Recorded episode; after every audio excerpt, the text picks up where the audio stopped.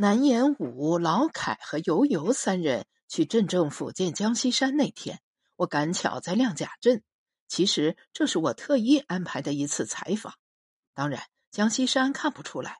这段时间我一直在乡下跑，采访选题是打捞辽南乡贤。这个选题，亮甲镇不可能不来。江西山说：“你跟我一起听听故事吧，讲故事的人你也熟悉，都是你的采访对象。”江西山说：“这几位老人很执着，都是一根筋。”我没想到江西山会这样说。在我印象里，江西山对这几个老家伙一定讨厌至极。看来我想错了，每个人都有复杂的一面。江西山绝非四肢发达、头脑简单之辈。我和江西山一同走进会客室时，南延武他们三人都愣住了。江西山做了解释，三人才知道这是巧遇。南延武道：“该讲的故事没讲完，就像做文章做了一半，总觉得有心事。您讲吧，南说。这次就是有天大的事，我也不管了。”一心听您讲故事，不得不说，江西山很会说话，对三位长辈给足了面子。南延武首先讲了槐树神黄柏，江西山听得很仔细，中间也没有插话。接下来讲稻谷神时，尤尤说这个故事可以由他来讲。江西山起身，亲自给尤尤的茶杯续了水。今天的茶还是龙井。只是没了草莓和干果。江西山说：“梅姨讲稻谷神才是标配，我会用心记下来。”悠悠的讲述与南烟舞形成对比，南烟舞是低音，听起来有种沧桑感；悠悠是高音，听起来清脆悦耳。事实上，稻谷神是六神中最年轻的神，据说金城还有后人在。二十世纪初，金城有个地主叫恩如海，模样清俊，脑子活泛。他去杭州采购茶叶，结果对水稻产生了兴趣，回来就尝试在金顶山下种植水稻。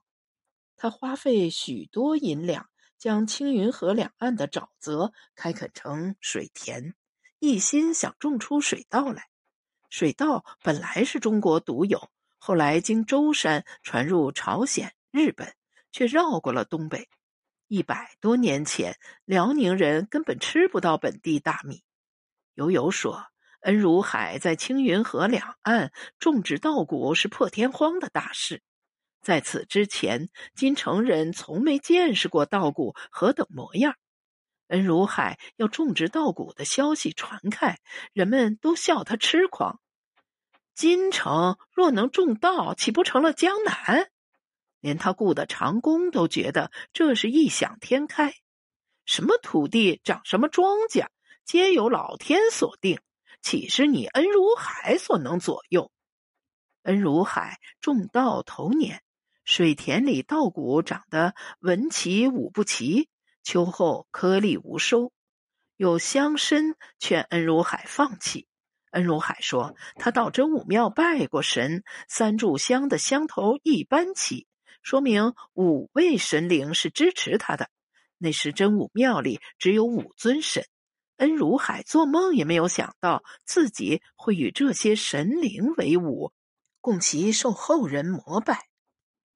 北方庄稼只有一季，错过了便是一年。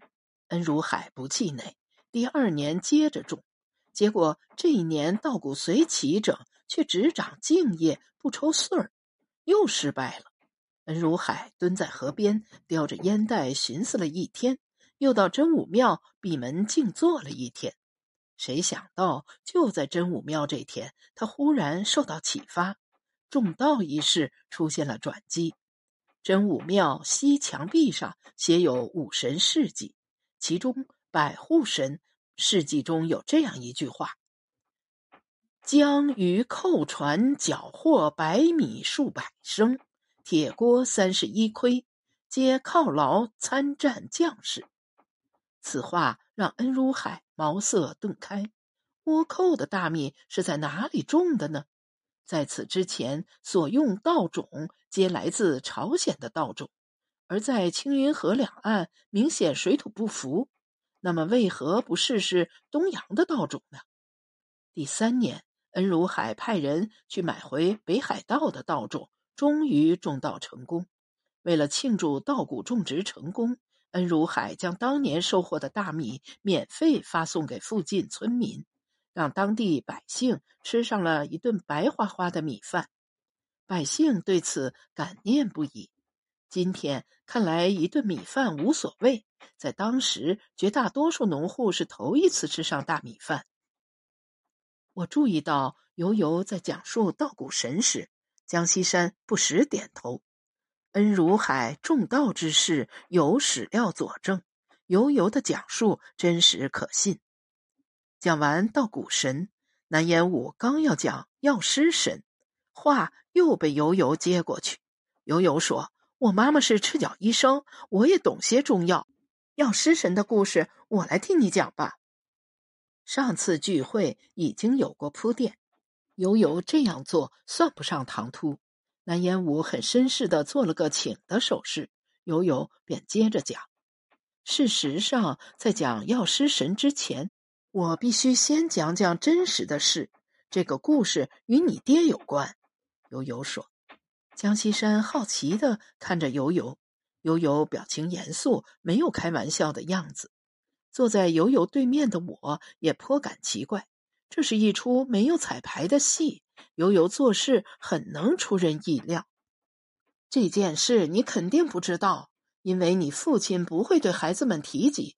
他现在是著名企业家，格外爱惜自己的名声。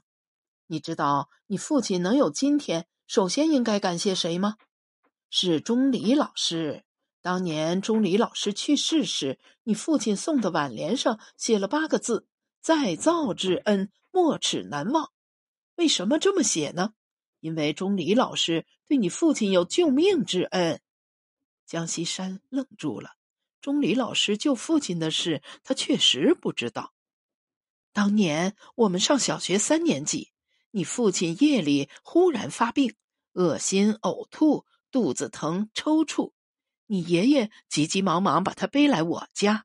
我妈妈看了，却拿不准是胃肠感冒还是急性阑尾炎。我妈只是个赤脚医生，大队又没法化验血，诊断不了也难免。妈妈怕耽误病情，便连夜送镇卫生院。我妈给你父亲挂上盐水，然后举着吊瓶陪着你爷爷赶到镇卫生院。不巧的是，卫生院值班的只有一个能拿药的护士。护士说，镇里能看病的两个大夫都去县里参加脱产学习班了，这病没法看。你爷爷在卫生院里叫苦连天。这时，钟离老师闻信赶来了。钟离老师用手按压腹部检查后，怀疑是食物中毒，问晚上吃了什么。但你父亲已经不能说话。钟离老师翻了翻你父亲的口袋，发现了几粒生杏仁儿，确定是吃多了杏仁儿而中毒。钟离老师一边让护士按杏仁中毒来找药。一边借了门卫的手电筒，带着铁锨，亲自进山刨了些杏树根回来煮水，连夜给你父亲灌服。结果把你父亲从地狱门口抢了回来。救命之恩，你父亲自然不能忘，这才有了挽联上那八个大字。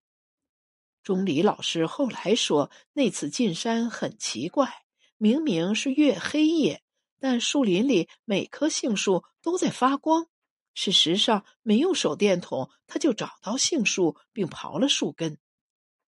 讲完这段往事，悠悠望着有些发呆的江西山说：“这件事没几个人知道。我想你父亲是忘不了的。你爷爷把人背回来，并没有回家，而是跟着我妈妈到了我家做进一步观察。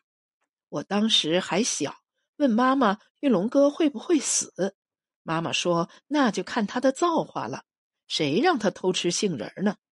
杏仁本来就是药，不能多吃的。我一直攥着你父亲的手，他的手冰凉。我感觉自己像攥着一块冰。我对妈妈说：“玉龙哥要是死了，我们上学路上就少了一个伴儿，我们都会难过的。”我记得你父亲活过来后一直在流眼泪，反复只说一句话：“以后再也不偷吃东西了。”江西山说：“我爷爷肯定会重谢钟离老师吧？”悠悠道：“你爷爷带了四盒礼登门感谢钟离老师。你知道钟离老师怎么说的？他说：‘你要谢就谢金顶山上的药师神。’”我不是大夫，能救活这孩子是药师神的功劳。月黑夜，为什么山上的杏树会发光？那是药师神在显灵。事实上，钟离老师曾在妈妈那里借过一本验方集成，当年妈妈就是用这本书上的偏方救过他的命。而这本书上恰好有杏仁中毒的症状，以及杏树根煎水解杏仁毒的偏方，碰巧就用在了你父亲的身上。有了这个过门，悠悠开始讲药师神的故事。药师神本名叫金一北，一个乡村名医。金一北是雄岳望儿山人，在亮甲镇一带行医。因为医术高超，救死扶伤，又不看重钱财，给很多贫穷百姓治好了疾病。百姓感念他救命之恩，尊其为神，塑像于真武庙，位列六神之班。金一北能封神，除了救死扶伤之外，还因为他留下了一本验方集成，这本书影响很大。赤脚医生培训时，出于通俗考虑，给改了个名字，叫《赤脚医生参考手册》。钟离老师研读的其实是金一北留下来的治病经验。南言武道关于金一北的传说，钟离老师在《六神全传》里写了很多，都是有名有姓的医例。金顶山一带出海的百姓多患风湿。金一北在治疗此症上有独门绝技，百姓广为受益，众人捐资塑像，封其为神，自在情理之中。我明显看出江西山脸上有了一丝犹豫的神色，他眉头蹙在一起，端起茶杯，徐徐喝了几口。之前我注意到他喝茶的动作可谓大刀阔斧，两口就会干掉一杯茶。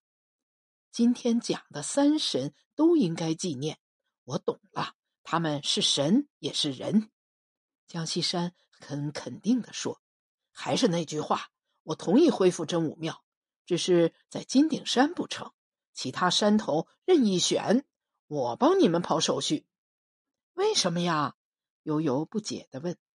我说过了，金顶山和金家村已经被规划为临港工业园区。金家村的小渔港将变成一个现代化的大港口，而填海的土石就来自金顶山。山都不在了，怎么建真武庙啊？皮之不存，毛将焉附嘛？南烟武呼吸有些急促。六百多年的村子呀，说扒就给扒了。西山啊，你真不该动这个念头。细数那些扒老房子、大拆大建的官员。哪个落得好下场？钟离老师说过，老建筑里有许多未知信息，我们看不到，不代表没有。扒掉老房子，很多意想不到的东西会冒出来。别说是房子，就是古树也不能轻易杀呀。寿命到了，自有雷击重齿。蓝延武停顿了一下，接着说：“你可能也听说了。”那天白帽子他们伐古槐后，在往回走的路上就出了连环车祸。冥冥之中有双看不见的手在左右你我他，这绝非迷信。江西山脸皮有点僵紧。我不怀疑六神，但我相信科学。神和科学从来不矛盾。神是信仰，科学是通向信仰的路径。南延武的声音像低音炮。我感到耳朵里有嗡嗡的回响。我有我的立场，你们不要想改变我。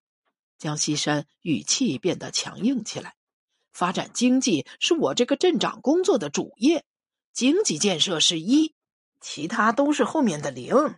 经济上不去，其他都是空谈。”南延武说：“我郑重建议，临港工业园区能换个地方，别和六神抢地盘。再说，六百多年前金顶山就有了真武庙，总该有个先来后到吧？”南烟武的声音也有些高。我头一次看到南烟武如此固执。按理说，他说这番话无助于问题的解决。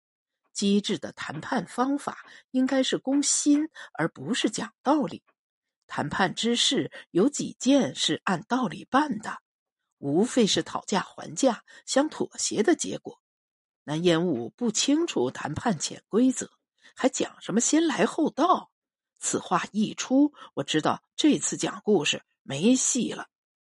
江西山脸上的皮肤明显松弛下来，打起官腔说：“临港工业园区选址金家村是千载难逢的好事，金家村将迎来脱胎换骨的变化。错过这次发展机遇，金家村还是个不咸不淡的小渔村。别说六百多年，就是上千年也长不大。”你们知道有多少村来争这个项目？几乎要挤破门。可我必须优先考虑金家村，那毕竟是我的出生地，我也不是没有私心呀。众人一时沉默。江西山这番话不无道理。平心而论，临港工业园区对于其他村来说，确实是千载难逢的机遇，唯独对于金家村，这是一个痛苦的决定。村搬走，山挪掉，等于把六神历史遗迹一笔扫零，这叫人情何以堪？悠悠说：“我觉得吧，从知恩图报来说，你也该对重建真武庙网开一面。毕竟是药师神给了你父亲生命。”悠悠说话赶劲儿，此话一出，等于把江西山逼到了墙角。我当然懂得报恩。没有我爹，哪会有我呀？江西山停下来，咽了口唾液，扬起脸道：“临港工业园区已经进入实质性操作阶段，开工没有回头箭。招来的三家投资商已经签署了框架合作协议。现在镇里书记空缺，我主持全面工作。我就是不要政绩，起码也要讲个诚信吧。”答应投资商的事怎么能随便变卦呢？说完，江西山站起身，向三个人每人鞠了一躬，然后拱拱手说：“对不住啦，我真的不能不顾经济发展而去建个真武庙。我想六神如果在天有知，也会支持我发展经济。”我觉得江西山把话说到家了。南烟武很识趣。故事讲完，再坐下去也无益，只好起身告辞。江西山送到楼下，一直看着汽车驶出院子走远，才转身对我说：“你说我容易吗？前辈们脑子里只想着真武庙。”我看到江西山的后颈上出了很多汗，衣领都湿透了，但会客室有空调，并不热。